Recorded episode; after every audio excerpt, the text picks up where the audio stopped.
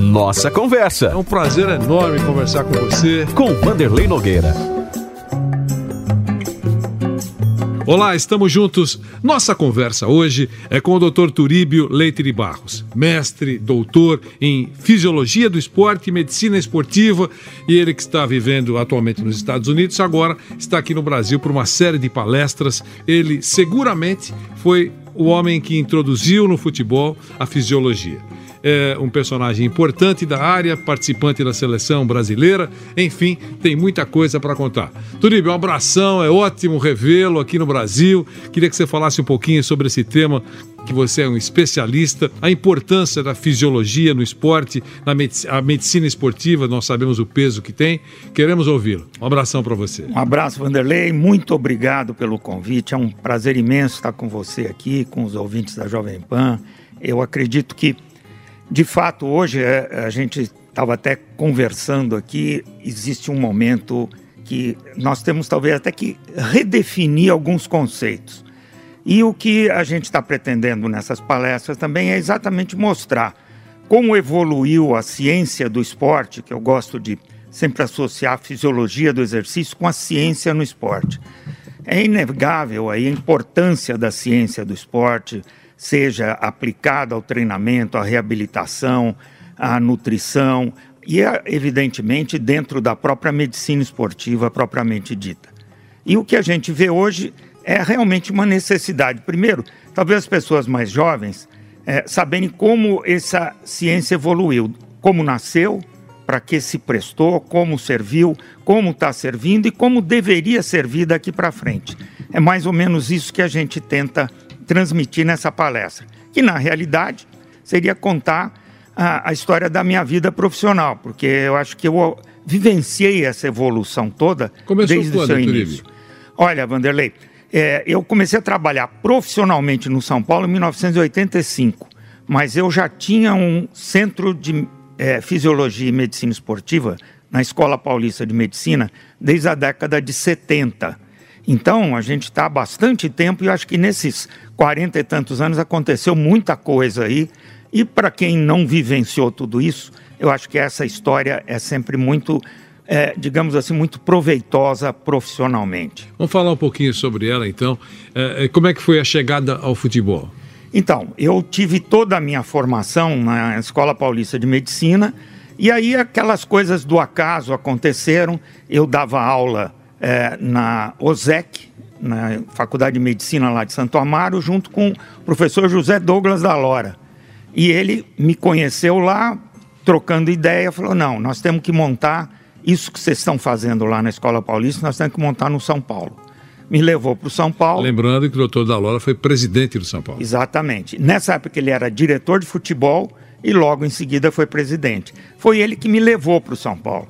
E aí, junto com o Marco Aurélio, que na época chegou a ser meu aluno até na Faculdade de Medicina, a gente se entendia muito bem, montamos essa estrutura que depois evoluiu.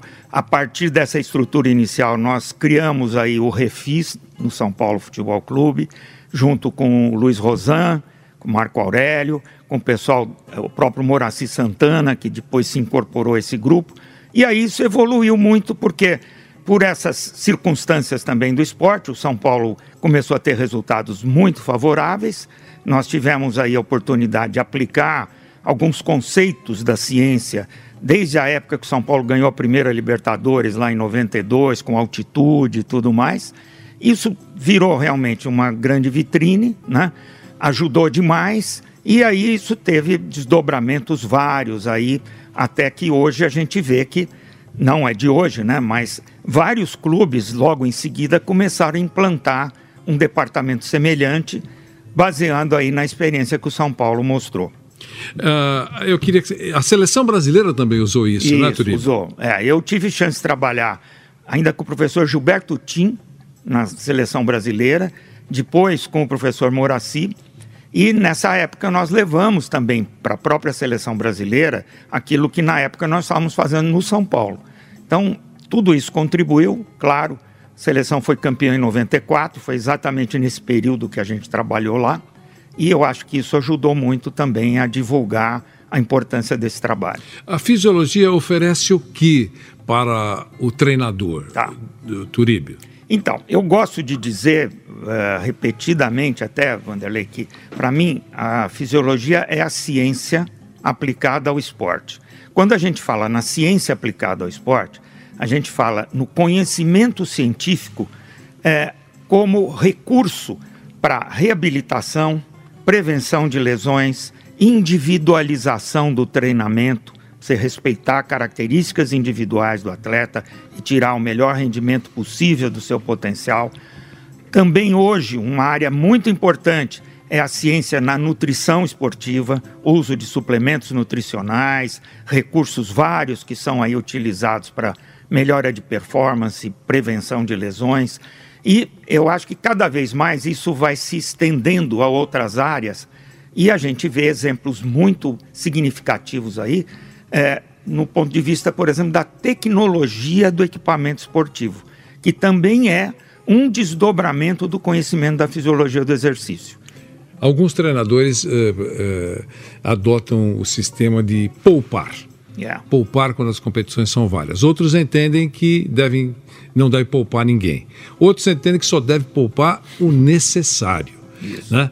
Como é que é essa, essa disputa de poupa, não poupa? É. Então, eu, eu sempre imaginei e sempre entendi que existe um grande fantasma, digamos assim, é, por trás de toda a equipe. Não é só do futebol, claro, qualquer esporte de alto rendimento tem isso, que é a lesão muscular.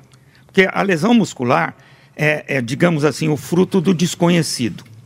Quando você tem um trauma por uma entorse, uma pancada, isso não tem como você fazer nada, na maioria das vezes, para prever.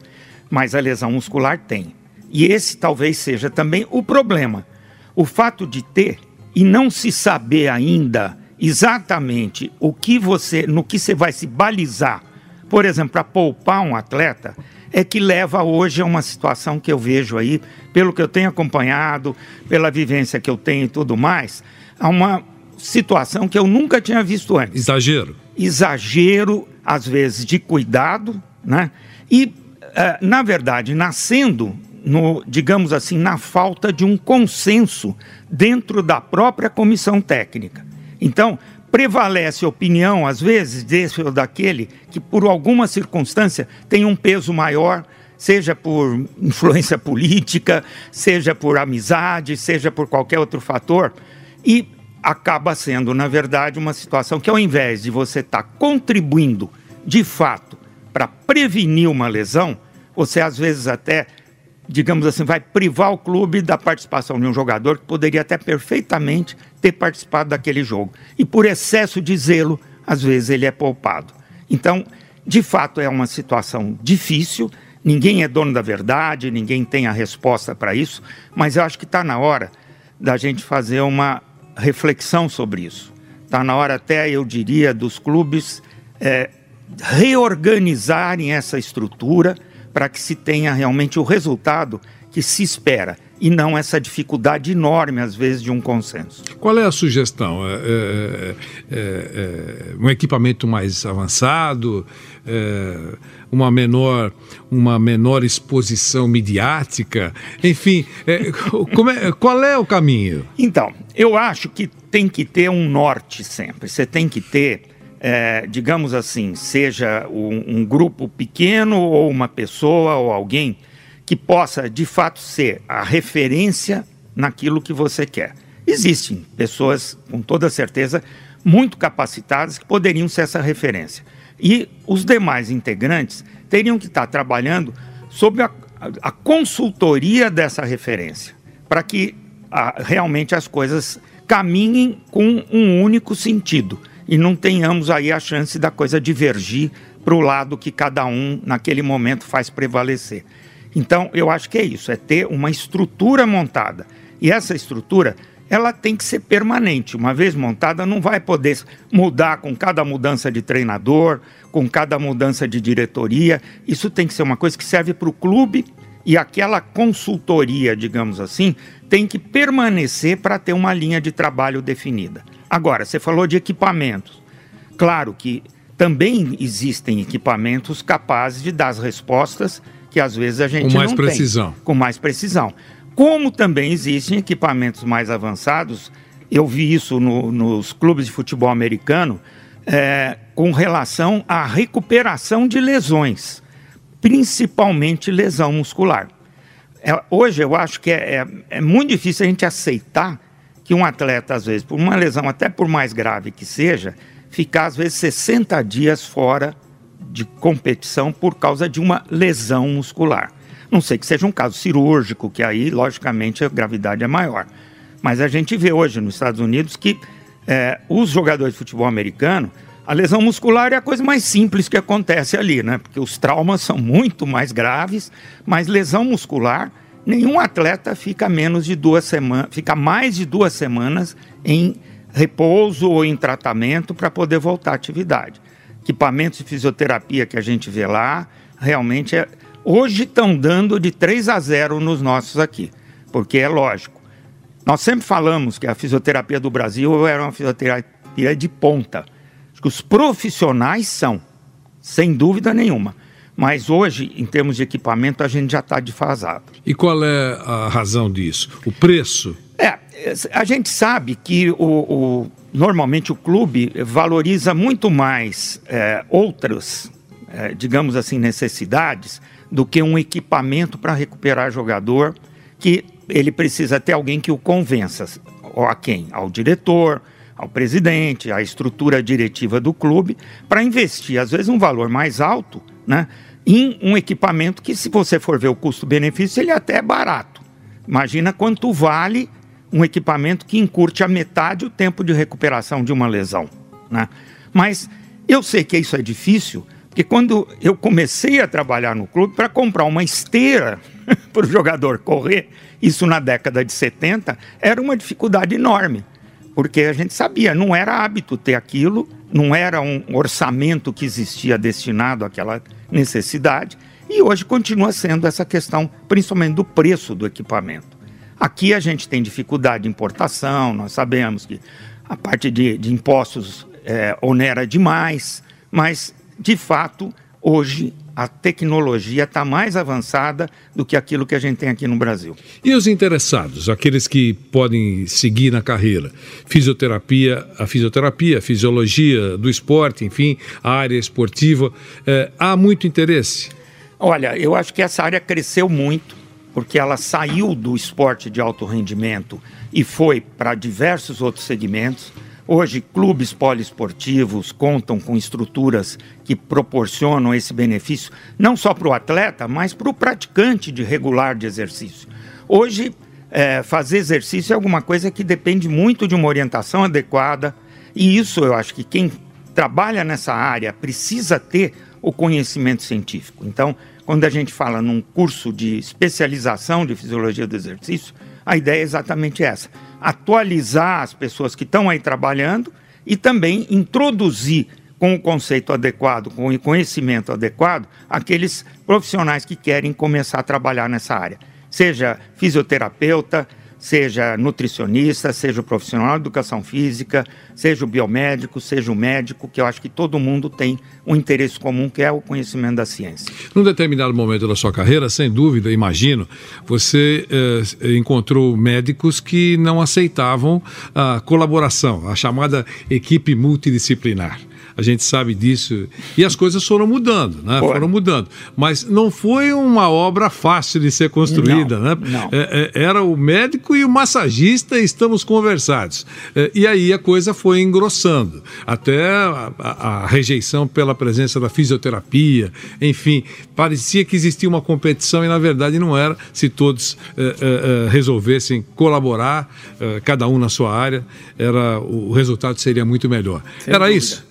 Era isso, sem dúvida. Tinham muitos mitos, né? Tinham muitas, muitos estigmas, na verdade, no futebol. Eu vivenciei vários. Um que eu gosto sempre de contar, que tem a participação do, do Kaká como protagonista, né? É muito interessante, porque o, a história do Kaká hoje todo mundo conhece. Ele começou garoto no São Paulo, eu o conheci com 15 anos de idade. E chegou um momento que ele cresceu, mas era magérrimo, né? E não tinha outra maneira de tentar fazer com que ele se fortalecesse a não ser fazer um trabalho de musculação. Só que você falava em musculação naquela época, era um palavrão para o jogador de futebol. Ah, vai virar um robô, vai ficar duro, vai perder velocidade. Alterofilista. Vai virar um alterofilista, né? Então, no próprio clube, no São Paulo, não tinham equipamentos de musculação. Isso, vejam bem, nós estamos falando de final do século passado, né? antes do ano 2000, aí, 1998, 99. E nós conseguimos, por causa que o Kaká teve uma estreia que todo mundo lembra, que ele fez dois gols contra o Botafogo na final do Rio São Paulo e virou uma celebridade de um dia para outro, mostrando o Kaká e o que ele precisava fazer, nós conseguimos com uma empresa de, de equipamentos que levasse para o CT do São Paulo os equipamentos para o Kaká. E ele fez um trabalho com esses equipamentos que teve um resultado, como a gente sabe, muito bom, e daí gerou uma mudança de, de paradigma. Começou a ter realmente equipamento de musculação nos centros de treinamento de, de clubes de futebol, coisa que não existia. Era outro paradigma que tinha que ser quebrado.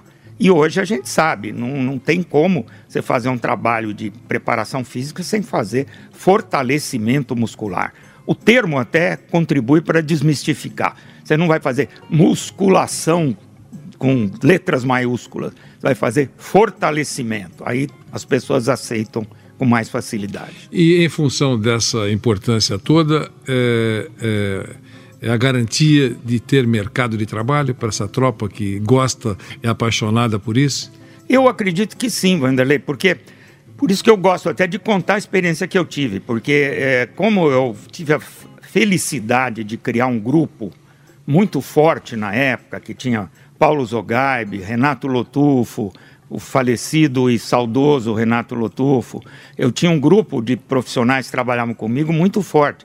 E a, as empresas também começaram a procurar o nossa consultoria. Então, você saía até do futebol, ia para as empresas de material esportivo prestar consultoria, você ia para a empresa de, de nutrição prestar consultoria, até, acredite, uma empresa de tecelagem nos procurou. Então, eu entendo que o profissional que tem um bom conhecimento nessa área, ele tem um mercado de trabalho muito grande. Porque hoje o desenvolvimento científico e tecnológico no esporte, de equipamentos, produtos e serviços, é um mercado espetacular. Então, tem que se valer realmente de capacitação profissional. Ninguém pode fugir disso. E a maneira realmente é buscar conhecimento científico. Nessa reta de chegada na nossa conversa, eh, doutor Turíbio, eh, o futebol nos Estados Unidos, local que você está vivendo, como está? Olha, o futebol lá, é, o soccer, né, para o americano, o futebol para nós, é, ainda esbarra em muitas dificuldades que eles têm. Eu acho que eles estão ainda um pouco engessados pelas regras da liga. Eles têm uma liga que é soberana lá, aos clubes, inclusive que é, estabelece limites para salários de jogadores, para valor de transferência de jogadores, até para o acesso de jogadores, que eles privilegiam uma estrutura que a gente sabe que é vencedora, que é a estrutura universitária. Né? Então, o futebol americano tem um outro perfil, que no caso do futebol feminino deu muito certo, porque na verdade eles cresceram muito antes de todo mundo, né? mas no futebol masculino, eu acho que eles ainda passam por muitas dificuldades. E aí eu vi de perto, realmente, até a falta de quem conhece trabalhar dentro de um clube. O exemplo que eu dou sempre é o do Orlando City, que é o clube que tem o maior orçamento da liga nos Estados Unidos e não conseguiu sequer uma vez ainda ir para os playoffs. Depois, já acho que da quinta ou sexta participação como um clube profissional, entre aspas. Por quê? Eu vivenciei lá dentro, visitei, conheci pessoas e até brasileiros que estavam lá que vieram me passar aí a, a queixa de que realmente falta muito aquele tempero, digamos assim, do boleiro mesmo. Eu acho que isso lá no futebol americano faz muita falta. O resto eles têm tudo. Estádios maravilhosos, os estádios estão sempre com boa lotação, vendem os tickets para o ano inteiro. Mas a qualidade do jogo ainda não é essas coisas, a gente sabe. E com toda certeza a formação de atletas também ainda não chegou onde devia. Legal. Turibe, foi ótimo reencontrá-lo. Obrigado. É, você está viajando pelo Brasil para falar da importância da fisiologia do esporte, especialmente, e depois vai retornar para os Estados Unidos. Obrigado. Eu que agradeço a oportunidade. Um grande abraço para você.